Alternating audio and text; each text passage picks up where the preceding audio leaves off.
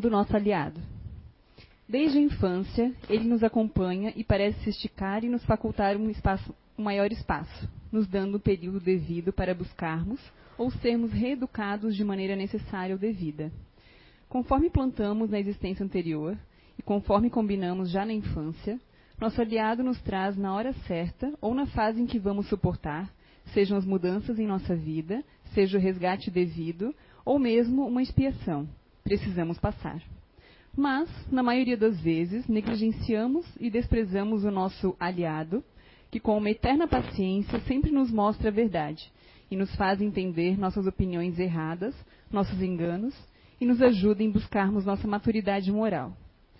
E quando sabemos aproveitar bem sua companhia, aí ele nos faz evoluir mais depressa e nos traz mais e mais força, vontade e energias. Enquanto que, quando desperdiçamos e não sabemos aproveitar a sua ajuda, sua chamada, reclamando, se maldizendo e entrando em estado de torpor, ou se distraindo com as ilusões e a fuga da realidade que sempre é trazida por ele para nos ajudar nos caminhos evolutivos que tanto necessitamos. Estamos falando do tempo, nosso maior aliado em nossa reforma interior, em nosso burilamento e em nossa evolução. Salve, grande amigo, nosso aliado. Bem-aventurado o tempo que não passa para os que ficam esperando, que corre para, para os que estão ocupados e que voa para os que estão sempre em movimento. Salve, salve o tempo. Ivanovitch, é, essa psicografia é do livro Ensinamentos de Outra Dimensão 2. Certo. Boa noite, pessoal. Boa noite, obrigada, Leti, obrigada, Fábio. Então, vamos falar do tempo e otimizá-los, né? Como estamos usando o nosso tempo, né? É interessante a gente pensar, acompanhando a leitura que a, a Leti fez, a gente entende que a, a, doutrina espírita, né, o espiritismo, ele nos conforta e nos explica, né, várias esse, o que, que é esse tempo, né? Já desde nosso é, nascimento, né? Nós como aqui como quando éramos bebezinhos, né? É, viemos, é, como é se diz, frágeis, é, indefesos, para muitas vezes amolecer o coração, né? No seio familiar das responsáveis por nós, para a gente conseguir se, é, seguir essa caminhada, né? Se a gente prestar atenção na natureza, somos o animal que por mais tempo depende de outros seres para a gente nos desenvolver, né? Para nos alimentar, nos dar segurança e suporte até atingirmos a idade adulta e aí então a gente conseguir dar, andar por si mesmo, né?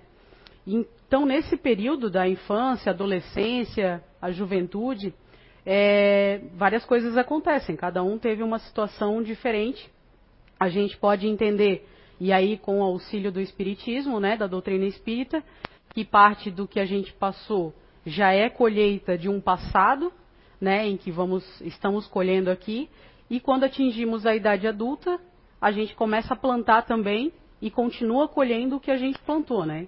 Então, se a gente seguir essa linha de raciocínio, por si só a gente tem que olhar para dentro e pensar assim, como eu estou aproveitando esse tempo? E como ele, o que, que as nossas ações interferem nas reações desse tempo na nossa vida e no nosso dia a dia, né?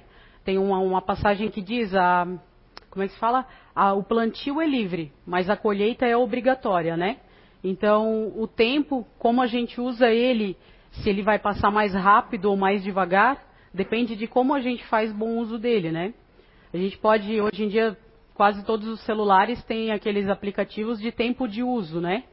e a gente parar para prestar atenção que tem pessoas que usam 4, 8, 9 horas o celular, claro, existem exceções de quem usa o celular para o trabalho e tudo mais, mas se a gente parar para pensar o quanto de tempo a gente está desperdiçando é, com os aparelhos eletrônicos ou vendo televisão ou no computador, né, redes sociais e tudo mais, e a gente prestar atenção de que forma que isso está contribuindo para o nosso plantio e o que, que a gente vai colher lá na frente com isso, né? Aí às vezes a gente pensa, ah, obviamente, né, dispersar um pouquinho, ver uma, um filmezinho no Netflix, alguma coisa, um documentário, tudo bem. Mas aí quando a gente pra, para para prestar atenção, quando vem aquela notificação, seu uso semanal foi de média de tantas horas por dia, você aumentou em tantos por cento o uso, né, do celular. Isso dá um baque, assim, né, dá um susto na gente em pensar, realmente, como é que eu estou usando o meu tempo, né? E aí a gente olha para dentro E tá, mas o que, que é essa reforma íntima? O que, que eu tenho que fazer, como faz o convite à leitura, né? É, eu venho aqui, tá, eu tenho que me melhorar, eu tenho que. Eu não sou, de repente eu não sou tão humilde quanto eu acho que eu sou, não sou tão caridoso como eu esperaria que fosse, não amo tantas pessoas como deveria ser. E, e que de, de, que forma a gente faz isso, né? Eu, eu entendo da seguinte forma: a gente estamos aqui cada um com inúmeras encarnações, né? Nascemos, vivemos, morremos na infância, várias vezes, por guerras, pestes, gripes de todos os tipos, né? Vivemos até o, a, a velhice em outras encarnações, fizemos alguns maus, algumas coisas más, né? Algumas coisas boas. E aí, nisso tudo, importa no tempo em que a gente está vivendo aqui, na colheita que estamos fazendo do hoje, né? Então, como é que a gente está fazendo? De que forma que a gente está se reformando intimamente e realmente essa transformação está acontecendo? Que a gente queira fazer. Às vezes a gente coloca a culpa no pai, na mãe, né? no irmão, no cunhado, na sogra. Às vezes é um colega de trabalho, no chefe. Mas será que tudo é culpa sempre dos outros? Será que. E é até interessante, né? Porque quando dá algo de errado, a culpa é de alguém. Mas se dá algo de certo, é porque é uma qualidade nossa, né? Nunca foi por, porque alguém nos ajudou, né? Às vezes é difícil a gente é, observar a conquista, às vezes, de um de todos que se formam, de vários filhos, várias pessoas, e pensa assim, pô, eu me formei graças ao meu pai e minha mãe, que me deram a oportunidade. Não, eu me formei. É, é o meu, como é que é? A minha vitória, a minha conquista. Às vezes as pessoas não, não percebem e não dividem essas vitórias, né? Porque no caminho desse processo, a gente, várias pessoas nos ajudaram para chegar lá em cima, né? Então, isso é bem interessante a gente prestar atenção. Quando dá errado, é culpa de alguém. Quando dá certo, é nosso mérito. E a gente não presta atenção qual é a nossa parcela de culpa de quando as coisas dão errado, né? E aí vem a, a, o internalizar as questões, né? Por que está dando errado? Por que, que as situações estão se repetindo? Será que é eu que estou me repetindo também e provocando essas situações? E eu não estou dizendo aqui é, questões é, ah, externas, gigantes, às vezes é todo dia. Sabe, de que forma que eu estou cuidando do meu pensar, né? Sempre pensando com tristeza. Às vezes, né, as redes sociais a gente fica se comparando, olhando a vida dos outros. E a rede social é muito fácil, ela é uma vitrine. A gente bota lá só, né, que nem loja, bota lá o melhor produto.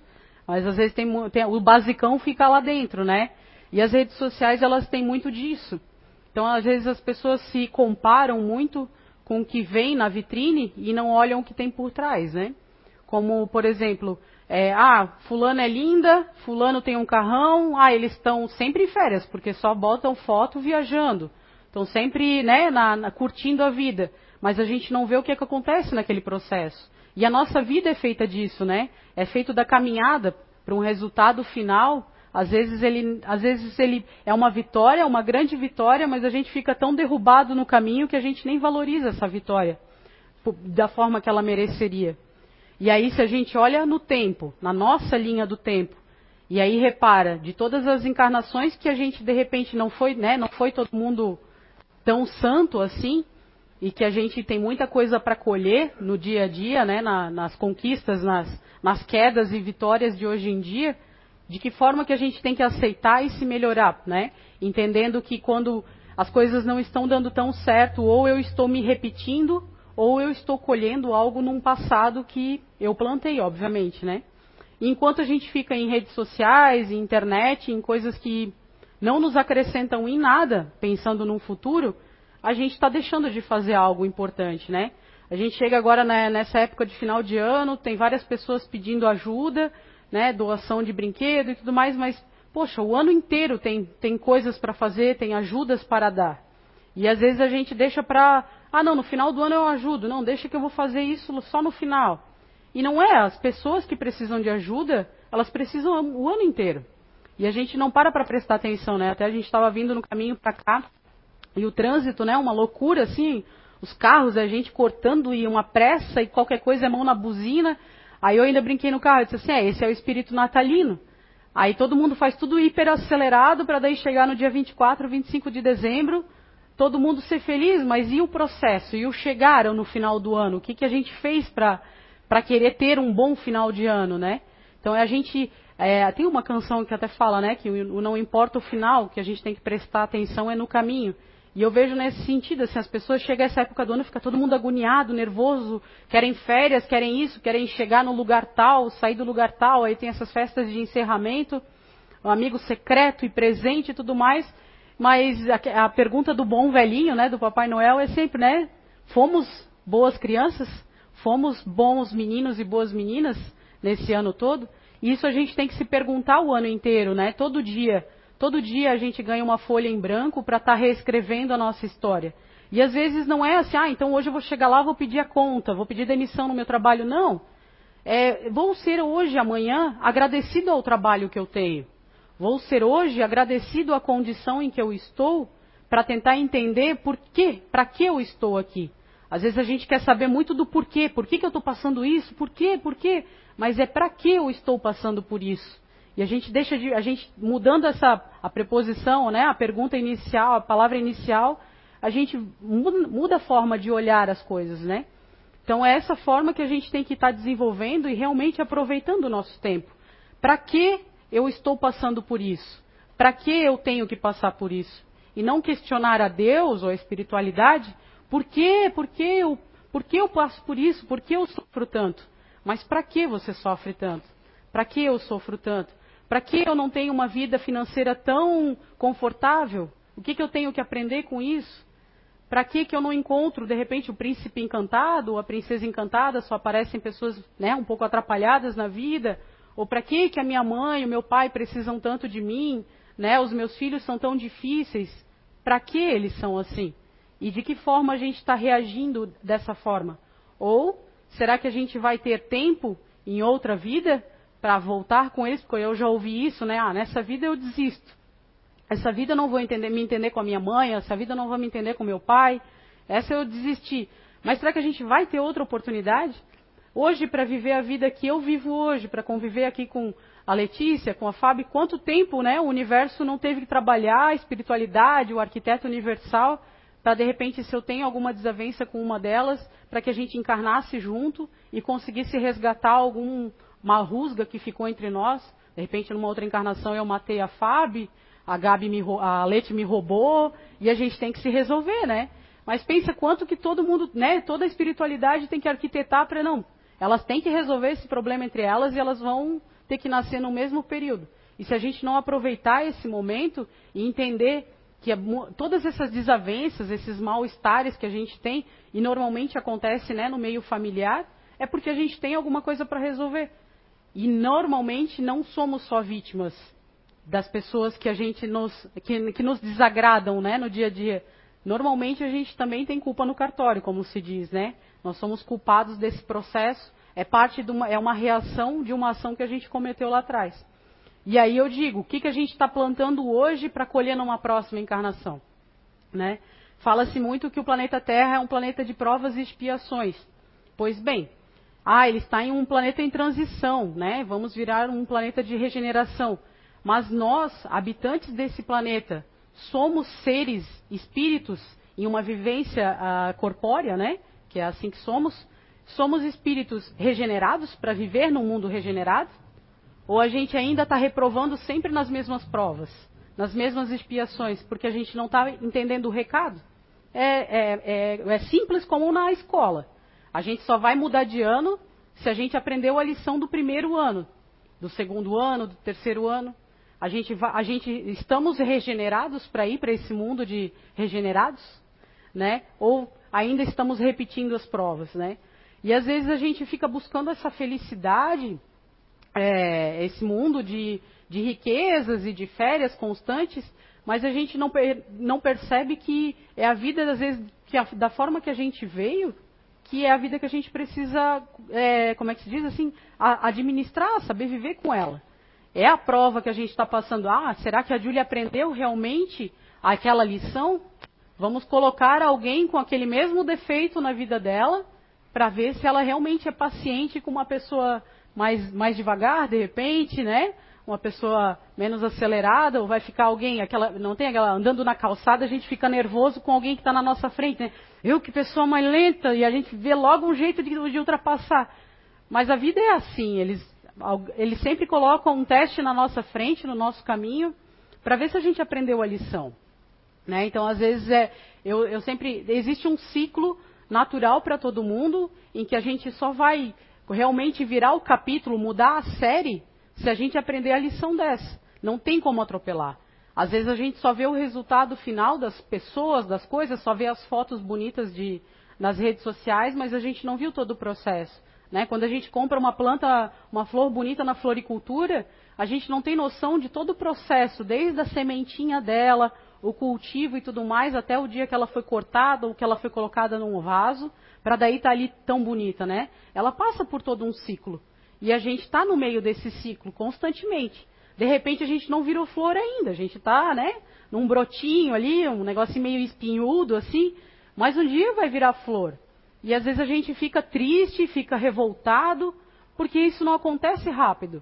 E muitas vezes porque a gente está se comparando com os outros, porque o outro já está florindo, o jardim do vizinho é mais bonito, mas você está cultivando o seu jardim? Né? De que forma a gente está aproveitando esse nosso tempo? E aproveitando e cultivando realmente, sendo agradecido, né? Eu sempre falo que quando eu era criança, eu, meus pais sempre me levaram em tudo que era igreja, assim, né? Minha mãe sempre disse assim, não, não importa qual igreja que tu vai, mas tens que ir em algum lugar, né? Todo mundo precisa se encontrar em algum lugar. Então eu fui em um monte de lugares, né?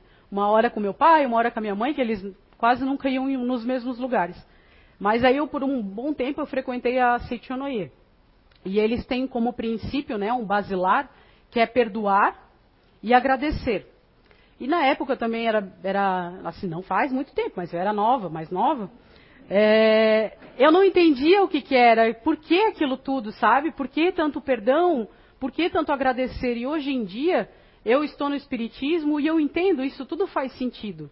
Porque eu não vou conseguir passar essa série se eu não perdoar realmente as pessoas com quem eu tenho algum problema, alguma desavença, se eu não conseguir que elas me perdoem, porque eu também magoei, feri muitas pessoas, e se eu não agradecer pelos momentos difíceis que eu estou passando e aprender com eles. Então, assim, hoje em dia é bem interessante, assim, às vezes eu estou meia perdida, porque não é porque eu estou aqui né, só com o microfone um pouquinho acima de vocês, que eu sou a, a maior, ou mais que vocês. Eu tenho um monte de problema também. Então, vários momentos eu me encontro assim, eu, eu, fico assim, eu não consigo. Às vezes a gente fica tão perturbado que eu não consigo pensar em outra coisa. Eu fico assim, obrigado, obrigado, obrigado, obrigado pela minha casa, obrigado pelo meu trabalho, obrigado até pela minha faculdade, porque eu tenho, né, tive a oportunidade de ter uma faculdade, um curso. Obrigado pelo meu pai, pela minha mãe, obrigado, obrigado, obrigado. E eu fico, e isso para mim vira quase um mantra, mas sabe por quê? Para eu desintonizar.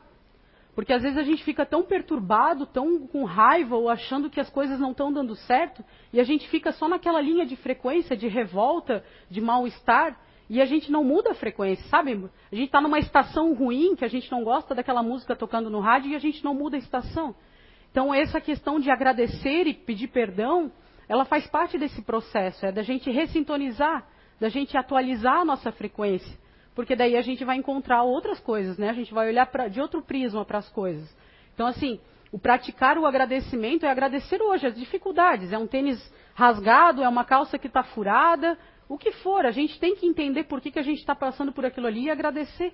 Daqui a pouco, sabe, um, vai florir, as coisas vão mudar. Porque, como eu falei, a, o resultado, só, todo mundo mostra só o resultado, mas normalmente as pessoas não mostram o processo para chegar naquilo lá, né? Então todo mundo fica, ah, vê, né? A gente vê os filmes em Hollywood, assim, meu que filmezão. Mas às vezes eu gosto de ver é, como, né, a, os bastidores dos filmes, meu, às vezes o filme levou quatro, cinco anos para acontecer, às vezes até mais, porque ficou engavetado, porque tem que re, ter recursos e tudo mais. Então, mas a gente só vê o resultado, a gente não vê todo o processo. Isso é na vida de todo mundo. Então, enquanto a gente ficar se comparando, olhando para o jardim do outro e não cuidar do nosso, dos nossos para que eu estou passando por isso, e se perdoar também, pedir perdão para quem a gente magoou e agradecer pelos momentos que a gente está passando e entender, deixar de botar culpa nos outros, né? Que normalmente é culpa do outro, a minha mãe fez isso, meu pai, ah, eu passo por isso porque meu pai fez isso comigo. Sempre a culpa no outro, né? Então a gente não vai, não vai superar isso, a gente não vai ser, não seremos espíritos regenerados aptos a viver num mundo de regenerados. A gente não está passando na prova. Como é que a gente vai querer ir para um, um planeta de regeneração? Então a gente tem que repensar isso, né? Eu vou pedir para o Eduardo botar um videozinho ali de uma, um filme que eu vi, revi ele esses dias. Aí eu peguei um trailerzinho dele, eu achei bem interessante. Eu sempre sonhei em ser médico, mas eu não pude estudar. Não posso ficar aqui enquanto todos lutam por mim. Acha que essa guerra vai de acordo com você? Com suas ideias? Eu vou para lá salvar gente e não matar. Vai ser o meu jeito de servir. Esse é um presente pessoal do governo dos Estados Unidos projetada para levar à morte e destruição ao inimigo. Desculpa, sargento. Não posso tocar numa arma. Você não mata. Não, senhor. Você sabe que tem muita gente que morre na guerra? O soldado Doss não acredita em violência. Não esperem que ele salve vocês no campo de batalha. Acho que isso não é uma questão de religião. Isso é covardia. Eu me apaixonei por você porque não era igual a mais ninguém. Estão dizendo que pode ir para a prisão. Mas não vou conseguir viver comigo mesmo se não permanecer fiel ao que eu acredito. Com o um mundo tão empenhado em se despedaçar. Não me parece uma ideia tão ruim que eu queira reconstruí-lo, nem que seja um pouco. Soldado Ross está livre para entrar no inferno da batalha sem uma única arma para se proteger.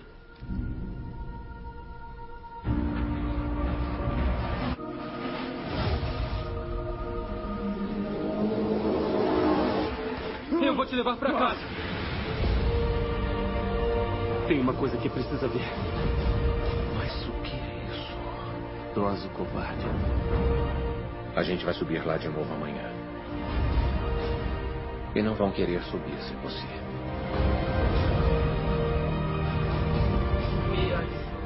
Tem que confiar em mim.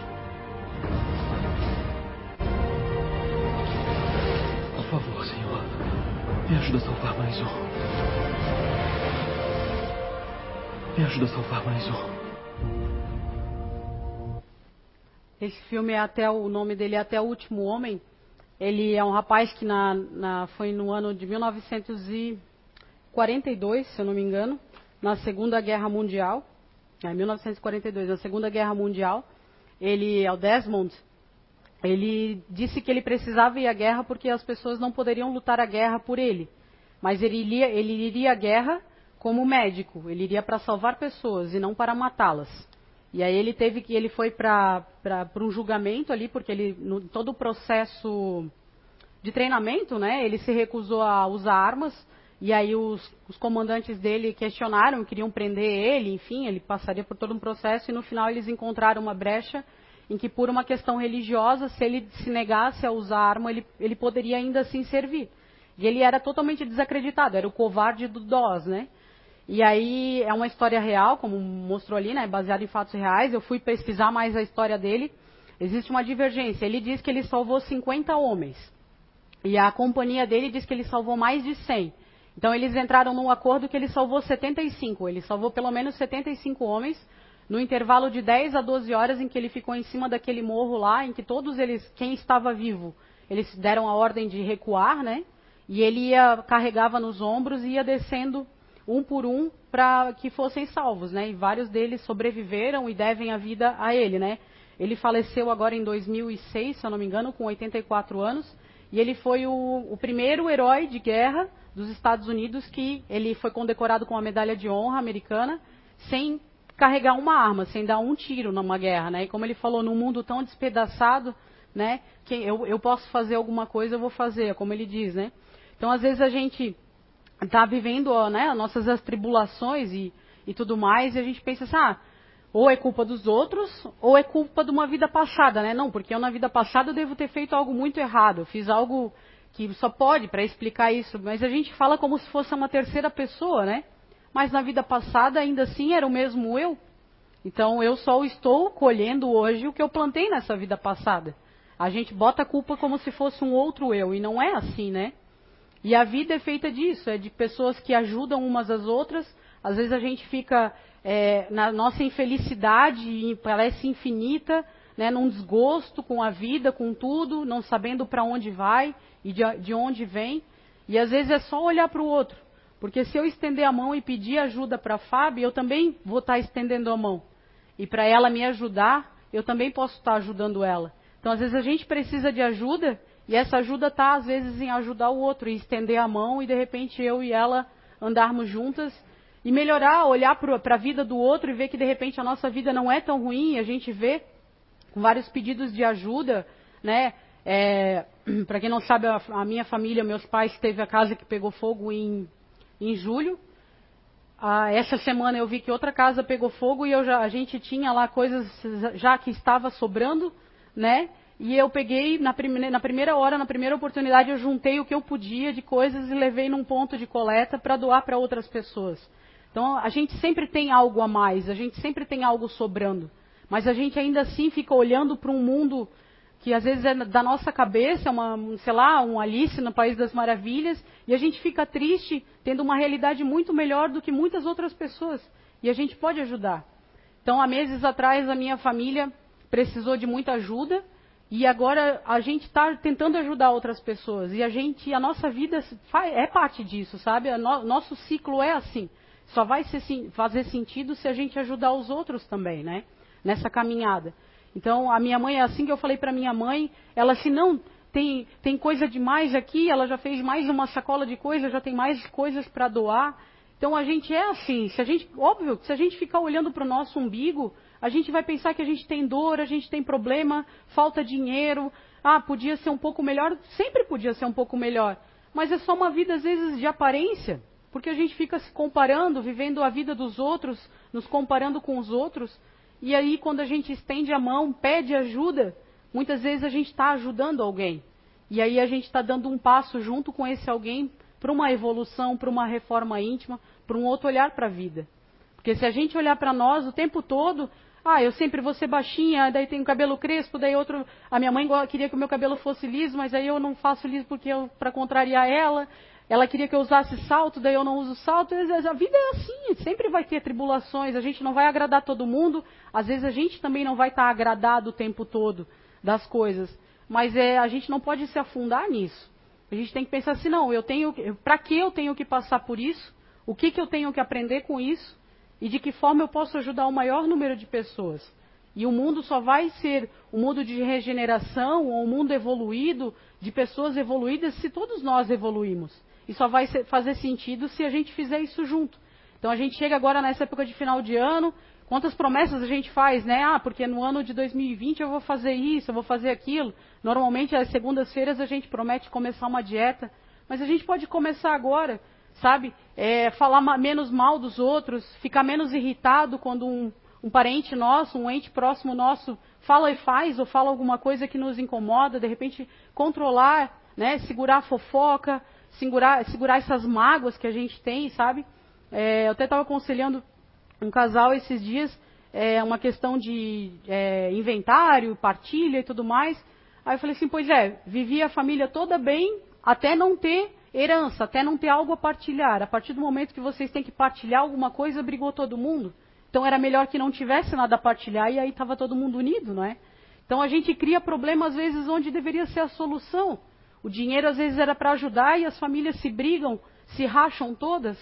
E não faz sentido algum, a gente não está aproveitando essa vivência, essa existência dessa forma. E aí eu volto a perguntar: será que vai ter lugar para a gente? Se esse planeta virar de regeneração, vai ter lugar para a gente aqui? Se o planeta Terra ainda assim tem um monte de problemas, né? Tem tantos defeitos e a gente não vai evolu evoluir com ele, em que planeta que a gente vai encarnar, né? Porque daí a gente vai para um, vai voltar, vai, vai, vai estagnar. E aí o planeta Terra evolui e a gente não evolui. Então a gente tem que parar de prestar atenção, de olhar para o umbigo, olhar para frente, ajudar mais pessoas, amar mais as pessoas, né? Olhar para fora, perdoar quem nos pisou no pé, quem magoou, quem machucou e ver o que, que a gente pode fazer para nos melhorar, né? Eu acho que é bem interessante a gente pensar nas palavras finais do Desmond ali, que ele falava, Senhor, eu quero ajudar só mais um homem, né? Eu quero ajudar só mais um homem.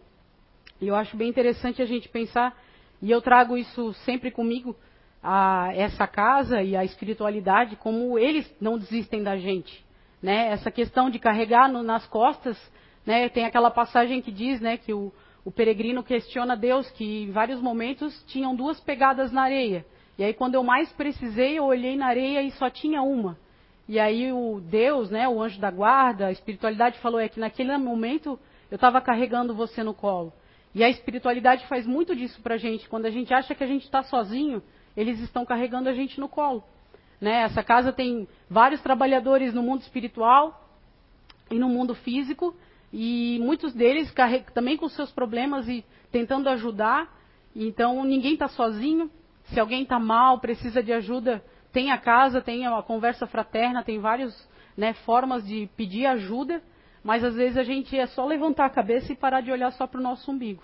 Olhar para frente, olhar para o lado, arregaçar a manga, ver quem a gente pode amar mais, quem a gente deve perdoar mais e quem a gente pode ajudar mais. E só assim vai fazer sentido, porque eu quero encontrar vocês no mundo de regeneração. Era isso que eu tinha para hoje, gente. Muito obrigada. Boa noite.